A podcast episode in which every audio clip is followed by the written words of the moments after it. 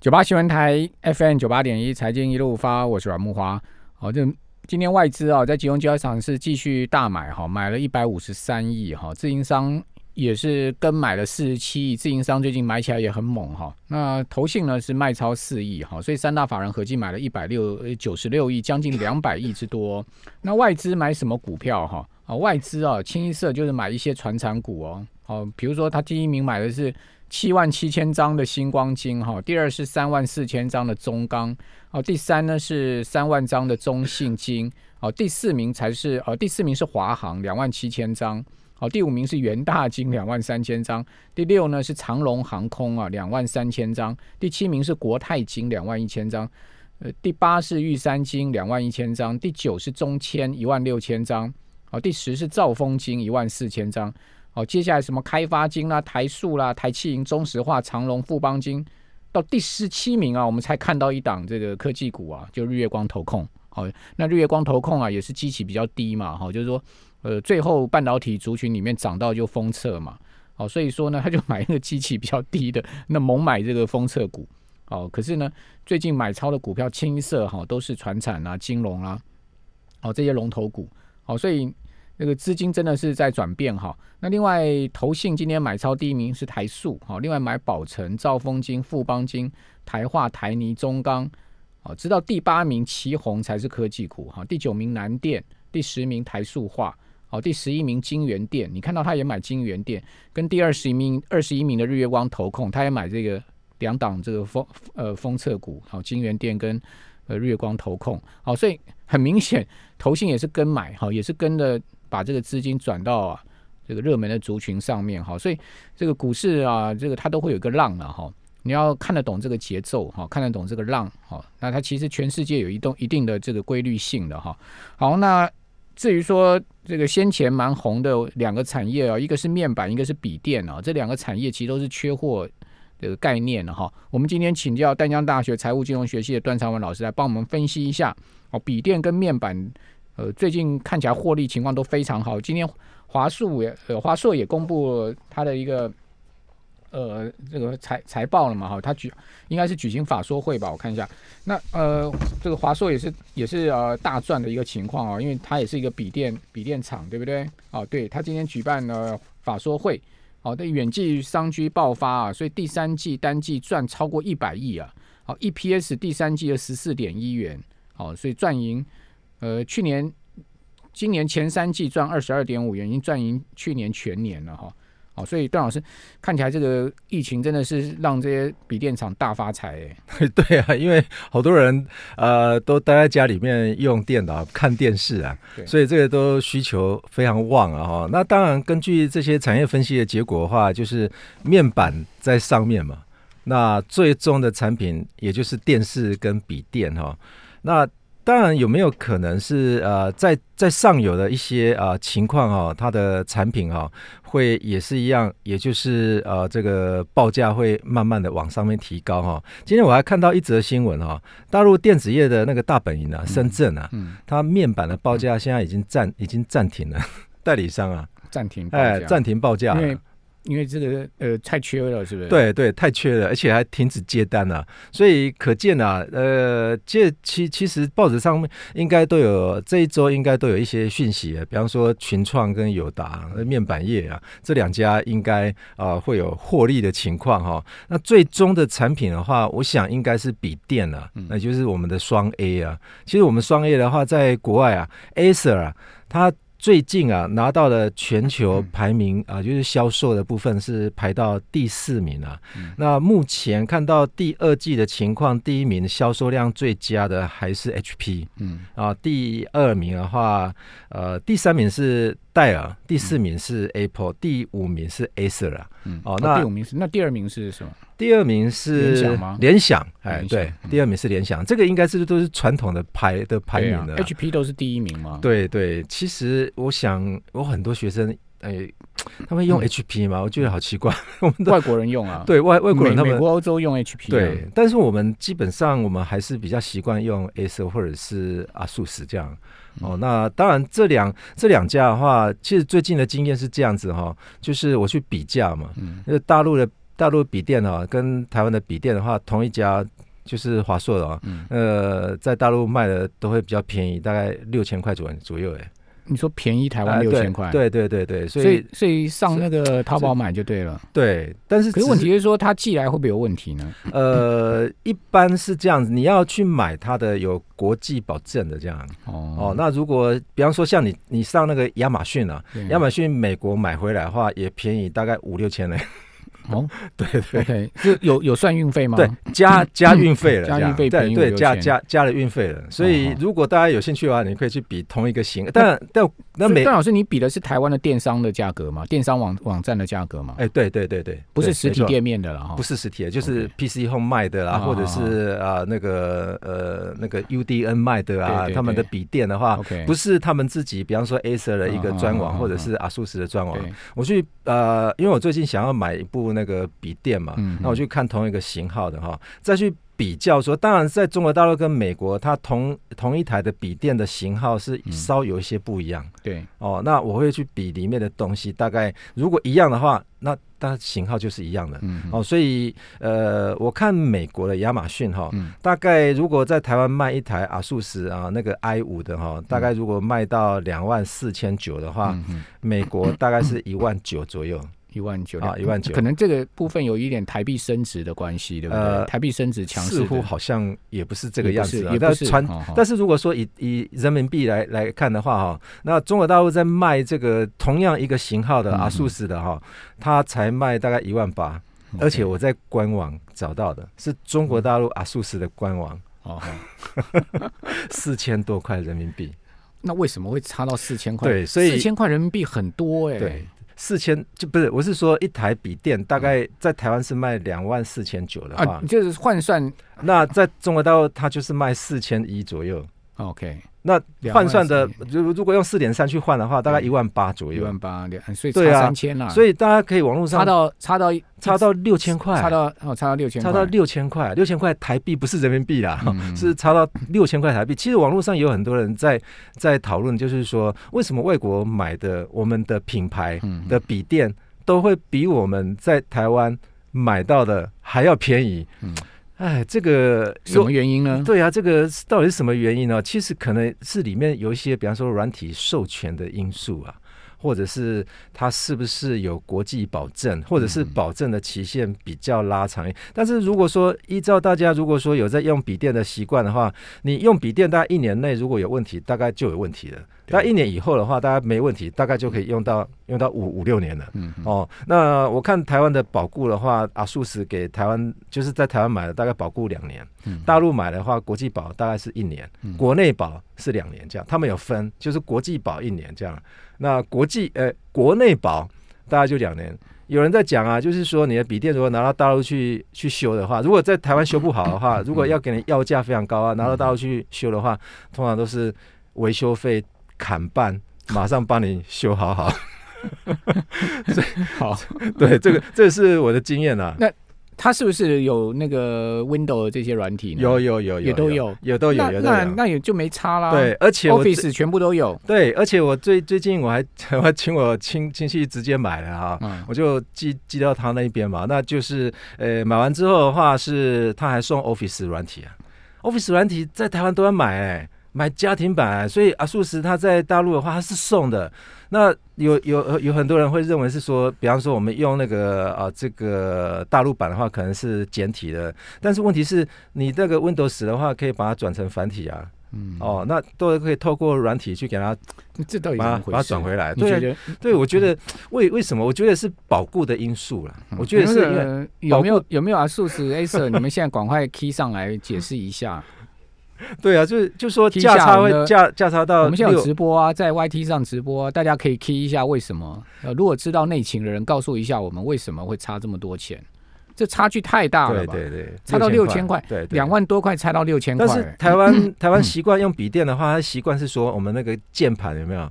我们那个键盘是需要用注音的，嗯但是他们的键盘全部都英文，OK 也就是用罗马拼音。但是网络上有在卖啊，贴就好啦，不是贴哦，嗯直接用那个什么细胶直接放上去，注音好好的，六十块钱到一百块钱一一份啊。今天邓老师是笔电全 全攻略哦，告诉你怎怎么样省钱，然后可以可以突破这些所谓的两两岸。你想想看，如果说六千块差了六千块，你如果再加上运费的话，假设运费没没有包括的话，你可以再加。比方说加一千块，那你也省了五千块，自己再去上网买了两百块钱比较好的细胶，去放在键盘上面，应该就可以注音了哈。其实软体都可以去解决的。那你要买的是国际版，记得要是上阿阿苏斯或者是 Acer 中国大陆的官网去找它的型号的话，要找有国际保固的一年的或者是两年的这样。OK，那其实这个很多人都可以做平行输入了啊。但我们对啊，所以这样做，所以在网络上有有人在卖，有人在卖大陆版的啊，大陆版的笔电，那那个都那个来这边，比方说在台湾是同样型号是卖两万五的，他可以折价，比方说两万二，他他也赚啊，嗯，所以他他是不是从那边输进来的？这个键盘应该是可以可以调整的啊，这个我就不晓得键盘可不可以实际上再把它调整一下，是要。到底是要花多少钱？我们我们我们自己买的，大概就是细胶，自己 自己把它盖上去。就那那个店，那那块对对对，那块细胶垫上面就有写注音，跟跟我们仓仓颉啊，对，就仓颉跟注音还有英文全部都在上面的，还是还可以让你选 选颜色。我我我是那个啦，我的电脑是啊，速死了。我的我是电脑没坏，我是上个礼拜啊，我一平知道嘛，我那个呃。呃，连接器充电充电器坏了嘛？对，充电器坏了，我去那个阿素斯的皇家俱乐部啊，啊，就是我那他没办法，他一般店买买不到。我说我要买一个我这个笔电的这个充电器，一般什么全国他们都说都没有，你要去皇家俱乐部。我还跑到他皇家俱乐部去，就他皇家俱乐部跟我讲说，你这个型号啊要等啊，等一个礼拜。我说我一个礼拜我没笔电，我怎么办呢？那一定从中国大陆 这个结果过来了。结果他跟我讲说有个替代的。哦，好大一 can 哦，哇！像我每天都要带好大一 can 的那个替代，然后他说那个头可以转换，一个要一千七哎，那可以上淘宝找啊。我没时间呐，我我急得要用啊，不然笔电没电啊，怎么等等等这个寄过来？哇，一千七忍痛买了啊，而且那个头还要转换，我真的快昏倒。好，这我所以这种这种变电器也要好好保护它。对，我就是接触不良。对啊，像笔电的东西很多都是耗材。对呀，耗材才贵嘞哦。那天去买一个那个苹果的那个连接线，一条要七百，还跟我讲说这个东西是回收呃是环保材质，你知道吗？感觉起来没有很好用。我们这边休息一下，等下回到节目现场。九八新闻台 FM 九八点一财经一路发，我是阮木华。哦，我们很多好友啊，在我们 YT 留言板上面哈，我刚才讲一个充电器，好多人都已经给我们答案了。好，真是感谢大家，什么戴老大啊之类，很多我们的好友，然后大家集思广益哦，所以这个网络力量大哈，这个真的是。这句话还真的是厉厉害了哈！好，那我赶快请呃段老师啊，帮我们言归正传。我们刚才岔开话题，不过这个话题似乎大家蛮有兴趣。好，我们这个到底面板跟呃笔电呢这些挂牌的股票哈，他们现在目前的获利情况如何？段老师今天有帮我们准备好几张板子哦。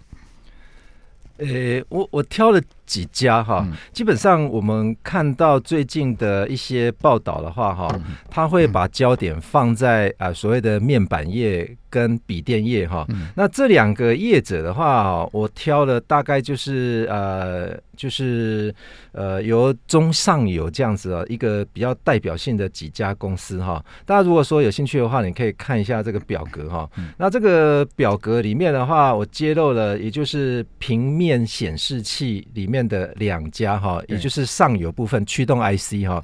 那尤其是联咏这一家，很多人在推荐。联咏是好公司啊。对对对，联咏。可以赚超过一个股本。对，那联勇的话，跟呃六一四七的哈，那这个都是驱动 IC。奇邦，哎，奇邦，那再来是中游面板业的中游，也就是面，也就是平面显示器的中游，有两家，友达跟群创，我我选代表性的两家了哈。那另外的电脑，也就是上游的是面板业，就是三零三八的全台，哦，那这一家似乎看起来不是很 不是很妥当哦。那如果是直接是电脑下游的笔电，我挑了三家，也就是各各四家哈，就是呃这个宏基、华硕。跟广达，所以因此我们刚刚就提到了这两家。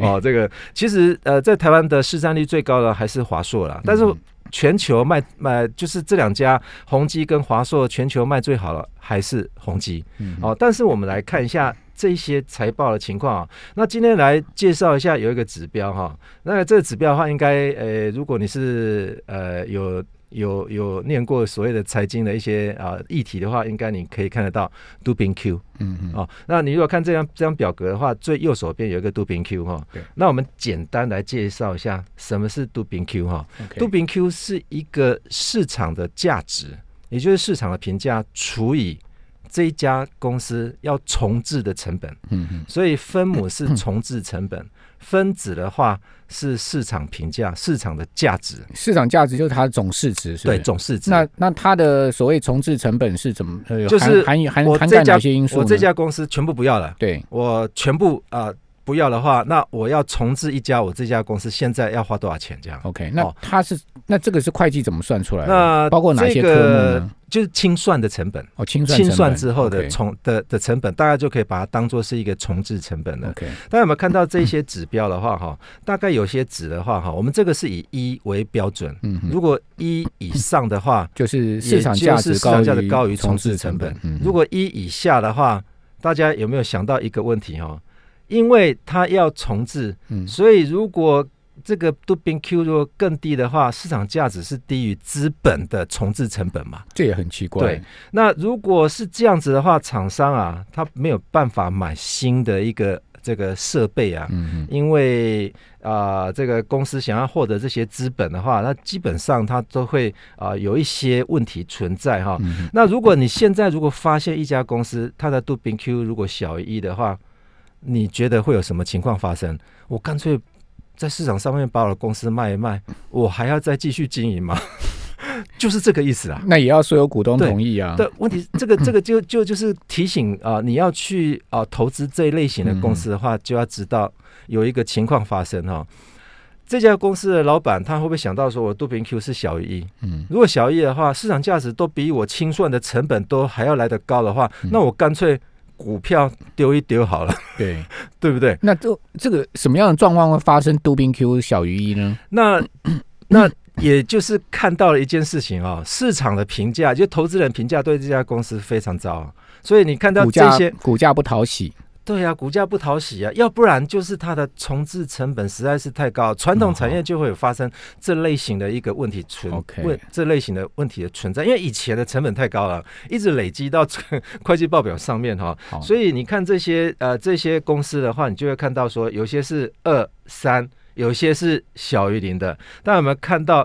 哎、这最近很奇怪、啊，面板业者这两家啊，那股价涨翻天了、对但是它的杜宾 Q 啊都是小于一的，而且来到一半了，零点三二也有啊，零点五四也有哎、哇，这个这简直就是你全台最低啊对对对，哎，等下是不是？对没没错，零点三二大概是这边里面的是最低的啦。群创啊啊群创群创是非常低。零点三对对对对。啊，所以如果你去对照一下六个月来这两家公司的股价的话，哎，它还涨了一波上来，哎，所以绝对是有呃，就是受到这一些，比方说面板啊，这、什么销售业绩非常佳啦，可是华硕也是很低耶，华硕它的杜宾 Q 也是只有零点四五，对，所以它的股价一直上 一直不好啊。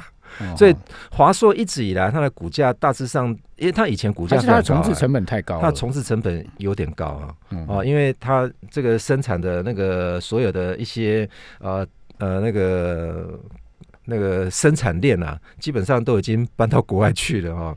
所以如果说你可以看这一些杜宾 Q 的指标的话，可以提供一些参考的话，当然很多的呃市场指标它不会去看杜宾 Q 啦哦。但是如果说你可以呃大概理解一下说呃杜宾 Q 的意义的话，大概就是一个呃可以参考性的一个呃一个看一个看法。那另外一个看法的话，我是用毛利率来来去做对应啊、对那毛利率的话，基本上我们用时间数列来看，可能会比较快。当然，这张表格里面应该会有一个毛利率的情况。嗯嗯，来，我们来看一下这个这走势图，对嗯。这个毛利率的走势图的话啊，如果你有兴趣的话，你看一下这些毛利率最高的就是联友，嗯，但问题它的净利率躺在下面呢、发生了什么事情啊？对，他毛利对他的人事成本呢跟对没错，所以大家都觉得说，哎，联咏很好很好，毛利率非常高。这这这八家公司里面，毛利率最高就是联咏。对那联咏这么高的话，大家有没有看到它的净利率？结果它的净利率是在下面啊，嗯净利率在下面，它两者差距越来越大的话，大家有没有想到一件事情，就是它里面的成本实在是越来越高了啊、所以毛毛利跟净利的成本就是人事嘛，行对销啊，对，一些一些额外的管销花，费用嘛。对。如果是那那联咏的员工薪水很高哦。